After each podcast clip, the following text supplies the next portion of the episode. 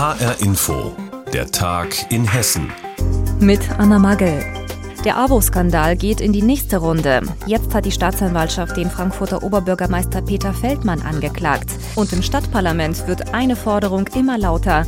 Feldmann solle zurücktreten. Die Frankfurter Arbeiterwohlfahrt, kurz AWO, stand lange Zeit für viel Engagement in der Sozialarbeit. Die AWO hatte Kindergärten und Pflegeheime betrieben.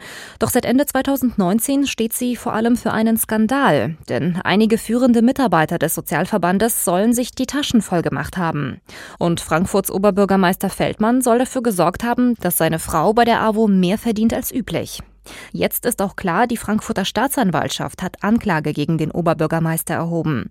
Reaktionen darauf im Frankfurter Römer hat HR-Inforeporter Frank Angermund gesammelt. Eigentlich hat Frankfurts Oberbürgermeister am Freitag Grund zum Feiern. Vor zehn Jahren ist Peter Feldmann zum ersten Mal zum OB gewählt worden.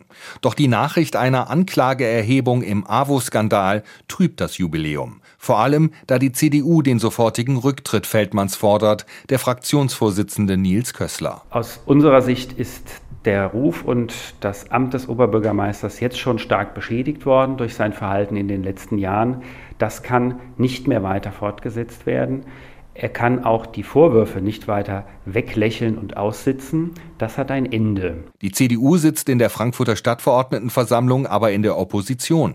Sie fordert deshalb die Römer-Koalition aus Grünen, FDP, Volt und Feldmanns SPD auf, die Rücktrittsforderung zu unterstützen. Wenn sie das aus welchen Gründen auch immer nicht tut, dann gibt es einen parlamentarischen Weg. Die CDU-Fraktion würde dann einen Antrag auf Abwahl gerne einbringen, braucht dafür aber auch Stimmen mindestens von FDP und Grünen. Die Grünen im Römer wollen sich erst äußern, wenn die Frankfurter Staatsanwaltschaft die Anklageerhebung offiziell verkündet.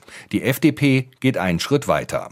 Der Kreisvorsitzende Thorsten Lieb fordert, dass Oberbürgermeister Feldmann auf öffentliche Auftritte verzichten soll. Für einen sofortigen Rücktritt sehe ich derzeit noch keinen Raum. Auch für jemanden, gegen den Anklage erhoben wird, gilt im Rechtsstaat die Unschuldsvermutung. Eine Reaktion muss aber erfolgen. Die Frage eines Abwahlantrages, die mir in der Tat auch schon durch den Kopf ging, werden wir sicherlich sorgfältig prüfen, ob dazu anders ist. Das werden wir aber als Koalition gemeinsam entscheiden. Sowohl FDP als auch die Grünen haben immer betont, dass Oberbürgermeister Peter Feldmann wegen der AWO-Affäre nicht zur Koalition gehöre.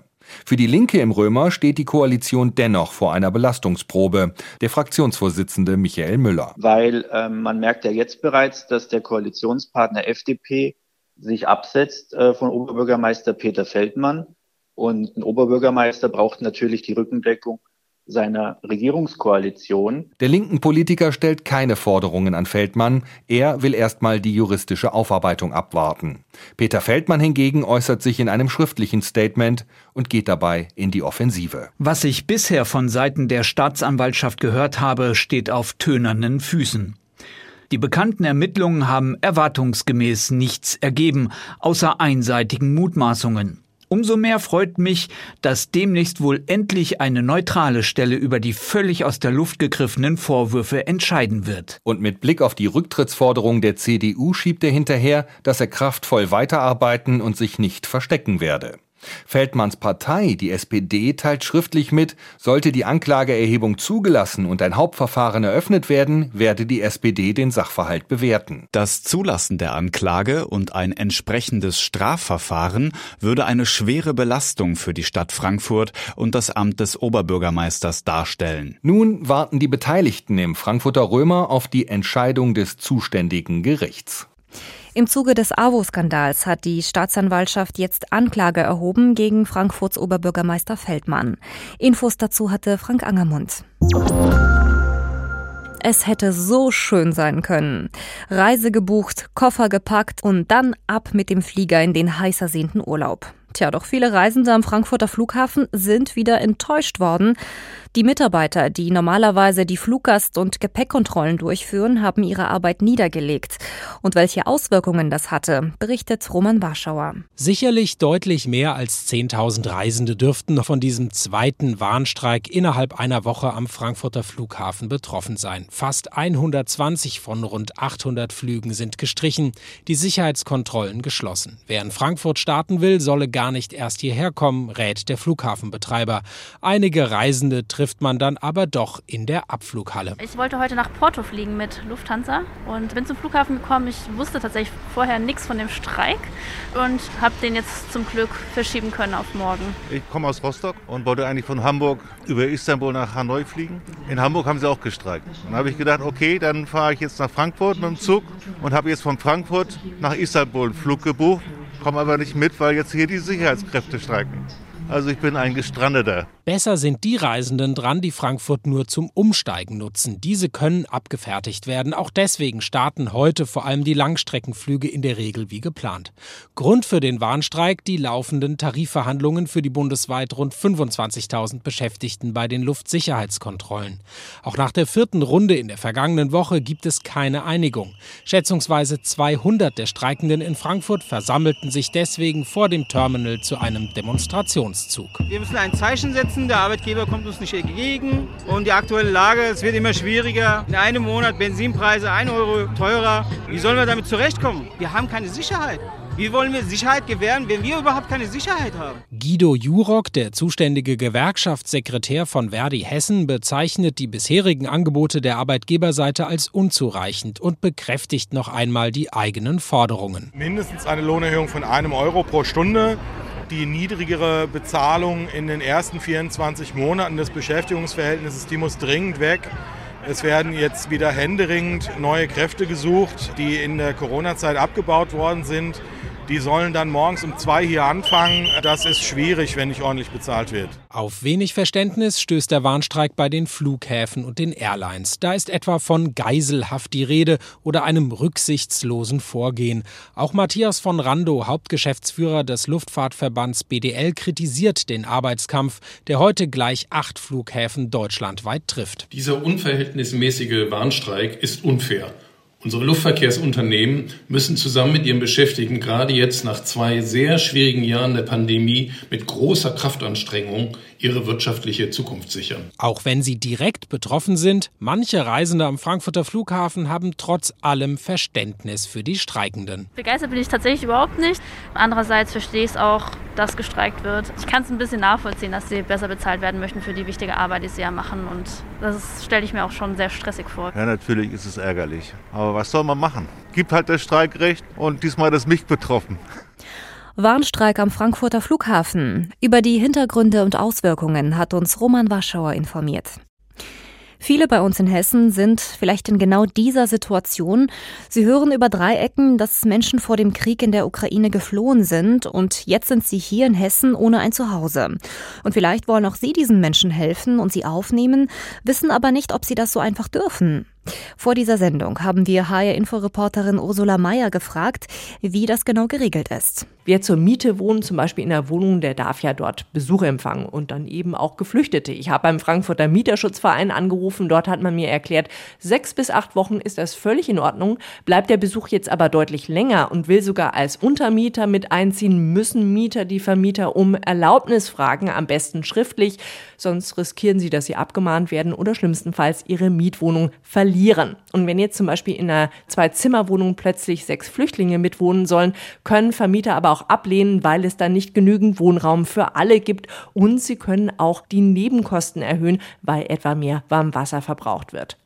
Außerdem haben wir gefragt, nehmen wir mal an, es gibt genug Platz und es zieht eine Flüchtlingsfamilie ein und dann hinterlassen die Kinder beim Turm beispielsweise Kratzer im Parkett oder es zerbricht mal eine Fliese.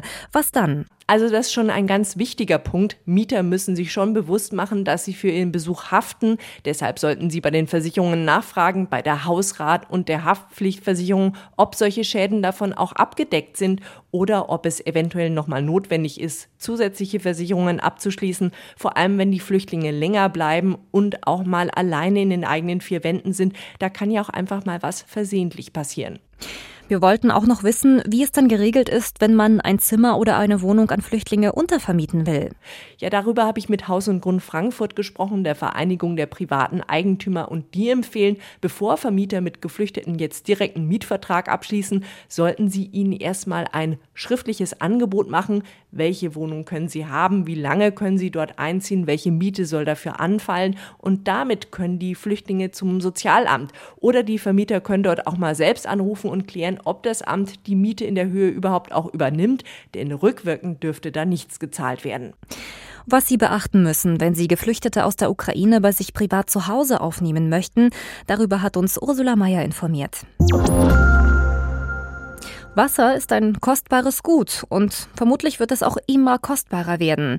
Denn das Grundwasser füllt sich bei uns nicht mehr so schnell auf wie früher. Und kanadische Wissenschaftler warnen, in Deutschland, also auch bei uns in Hessen, verschwindet immer mehr Grundwasser pro Jahr. Und zwar mehr als in den meisten anderen Ländern der Welt. Wie wir damit umgehen sollen und ob wir überhaupt künftig noch genug Grundwasser haben können, das hat HR-Info-Reporterin Andrea Bonhagen nachgefragt. Diese Pumpe bringt Grundwasser nach oben. Eine kleine Schülergruppe steht um ein handgroßes Rohr. Das ist eine Grundwasserbohrung, die haben wir in ganz Hessen, um das Grundwasser kontrollieren zu können. Wie tief es ist. Also ähm, wie tief das bis zum Grundwasser ist. 24 Meter sind es hier vor dem Hessischen Landesamt für Naturschutz, Umwelt und Geologie, kurz Hallnuck in Wiesbaden-Biebrich. Zum Tag des Wassers gibt es drei Stationen. Am nächsten Stand erklären zwei Umweltingenieure und ein Geograf, wie sich Verunreinigungen ausbreiten. Zwischen Plexiglasscheiben liegen Gesteinsschichten, also grober Kies und feiner Sand. Unten ist eine weiße Tonlehmschicht, durch die geht nichts durch. Die Wissenschaftler spritzen rot gefärbtes Wasser oben in eine Mulde. Das Rot steht zum Beispiel für Arzneimittelrückstände, Pflanzenschutzmittel, Anion, Kation, Nitrat und andere Stoffe. Das Rot sickert durch, das Grundwasser über der Tonlehmschicht wird so verunreinigt. Eine Station weiter haben die Kinder mit Röhren gelernt, dass Kies gut Wasser leitet, ähm, dass durch gröberen Sand mehr Wasser durch kann als durch feinen. Eine kanadische Studie hat vor ein paar Tagen beim Thema Grundwasser für Alarm gesorgt. Deutschland verliere jährlich sehr viel Wasser, mit am meisten weltweit. Weil es wärmer wird, verdunstet mehr Wasser.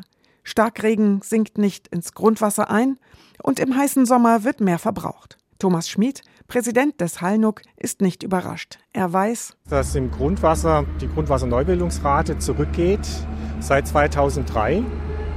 Bis 2003 konnten wir beobachten, dass die Grundwasserneubildungsrate mal überdurchschnittlich war, mal unterdurchschnittlich. Also es hat geschwankt, gewechselt. Aber seit 2003 haben wir eigentlich durchweg unterdurchschnittliche Grundwasserneubildungsraten. Die Menge von Grundwasser, die sich jedes Jahr neu bildet, hat in 20 Jahren stetig abgenommen. Es sind 27 Prozent weniger als früher. Und seit 2002, seit 20 Jahren, hat es in Hessen kein wasserreiches Jahr mehr gegeben. Doch noch machen sich die hessischen Wissenschaftler, anders als die kanadischen, keine Sorgen. Wir nutzen eigentlich von dem ganzen Grundwasser in Deutschland 10 Prozent, einen relativ kleinen Teil. Äh, wir haben noch relativ viel Grundwasser zur Verfügung. Sicher muss man es beobachten und sicher muss man sich vorbereiten, aber Grund zu Panik ist es auf keinen Fall. Grundsätzlich werde nämlich nie mehr entnommen als nachkomme. Das sei gesetzlich so geregelt. Allerdings müsse man sorgsamer mit dem Wasser umgehen, sagt Schmid. Wie verwenden wir Wasser? Müssen wir wirklich jeder einen kleinen Pool im Garten haben, wo wir 5000 Liter Wasser reinpumpen? Es gäbe schon Nutzungskonflikte. Die Landwirtschaft brauche in heißen Sommern mehr Wasser für die Bewässerung. Jeder verbrauche dann in Haus und Garten auch mehr Wasser. Das soll in Zukunft in Hessen mit einem neuen Projekt besser gesteuert werden. Immer weniger Grundwasser in Hessen. Über die Hintergründe und wie wir mit diesem Problem umgehen sollen, darüber hat uns Andrea Bonhagen informiert. Und das war der Tag in Hessen mit Anna Magel. Die Sendung gibt es auch wie immer als Podcast auf hrinforadio.de.